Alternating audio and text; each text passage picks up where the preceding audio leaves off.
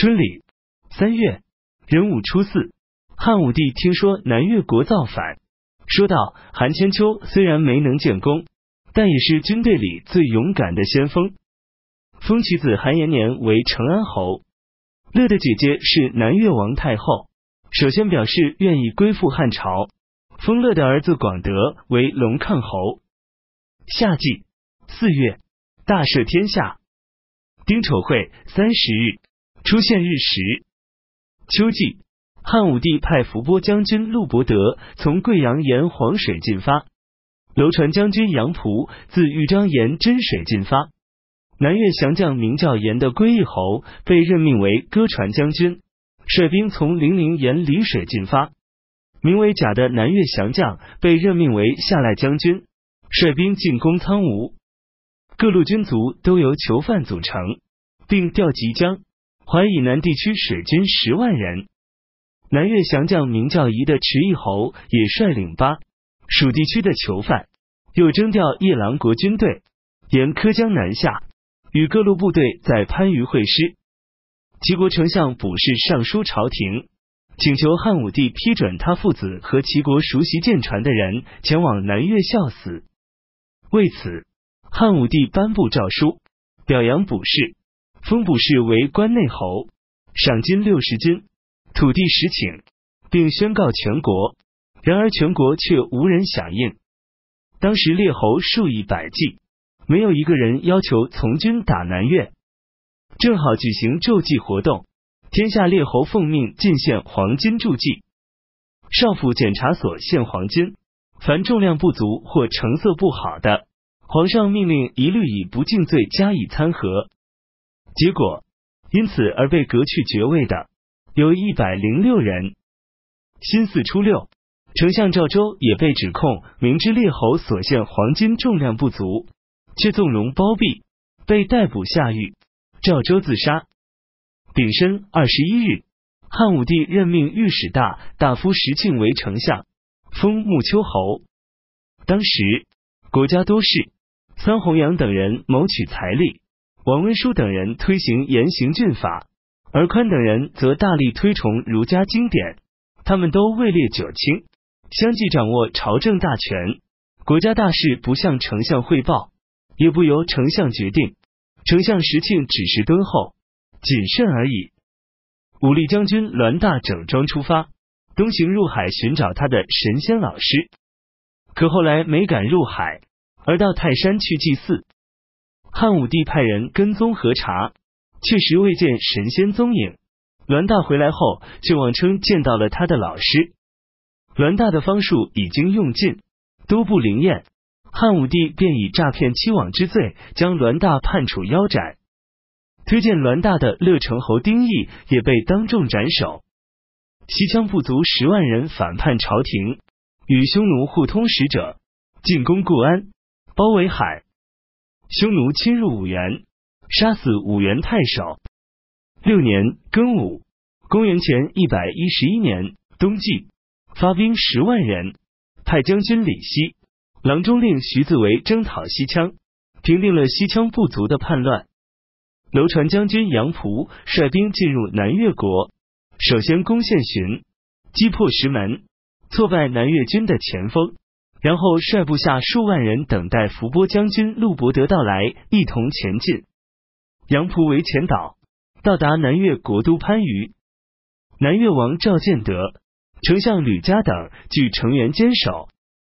杨仆屯兵城东南面，陆伯德屯兵城西北面。黄昏时，杨仆军攻破南越军，放火烧城。陆伯德则设下营垒，派人招揽投降官兵。赏给印信、绶带，再命他们去招降同伴。杨仆军猛烈进攻，火烧敌军，南越军被驱赶到陆伯德营中。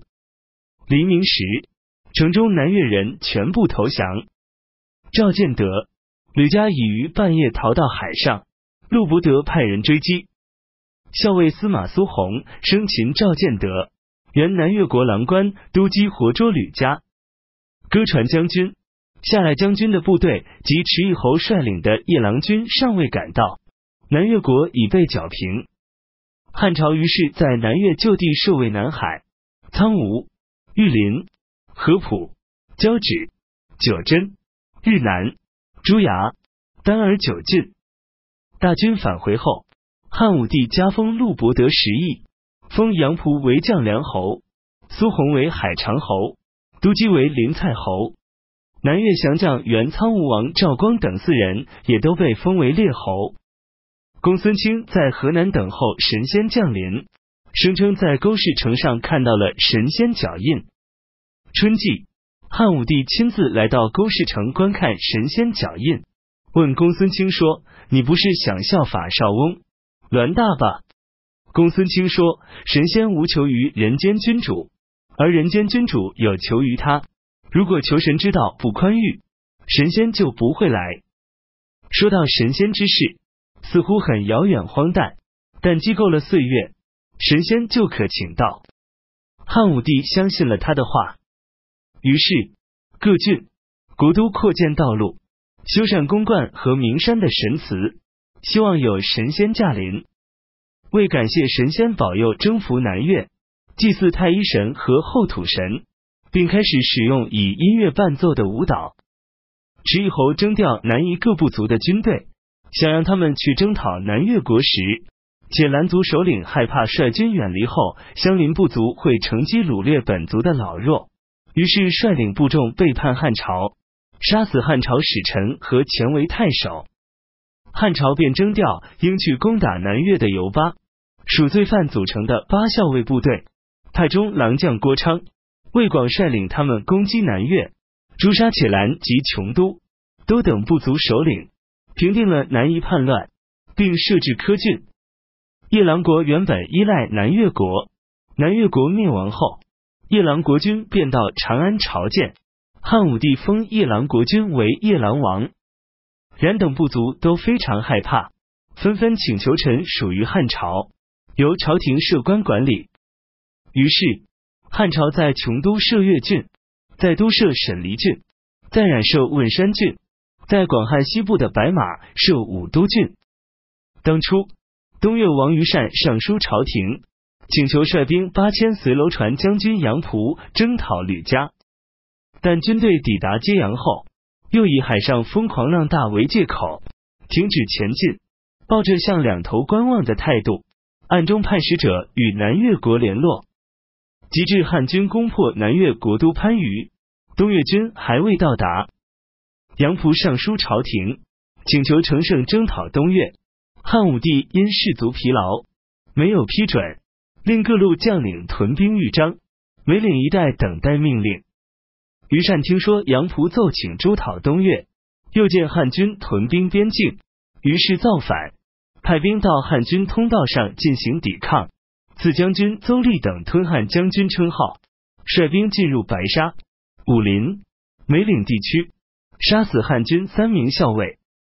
当时汉朝派大农令张成、原山州侯刘齿。率兵屯驻当地，他们不敢出击，反退到安全之处，所以都被以怯懦畏敌的罪名处死。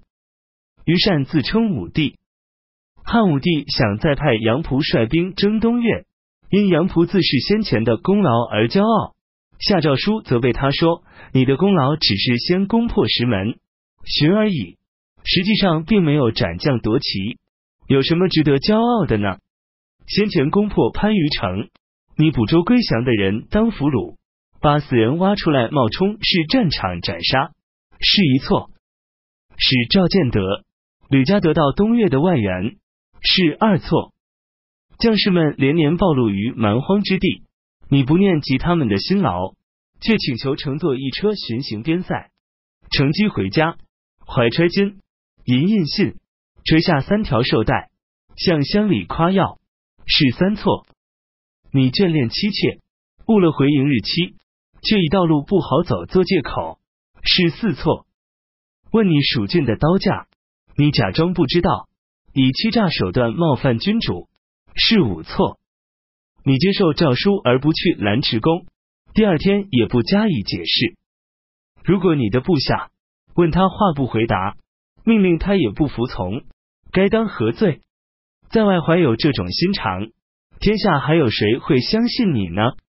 如今东越军队已深入我国边境，你是否能率领部队补救你的过失呢？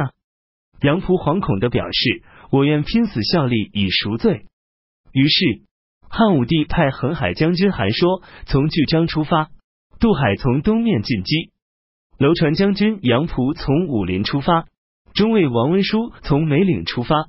派以封侯的南越降将为歌船将军、下赖将军，从若血、白沙出发，进攻东越。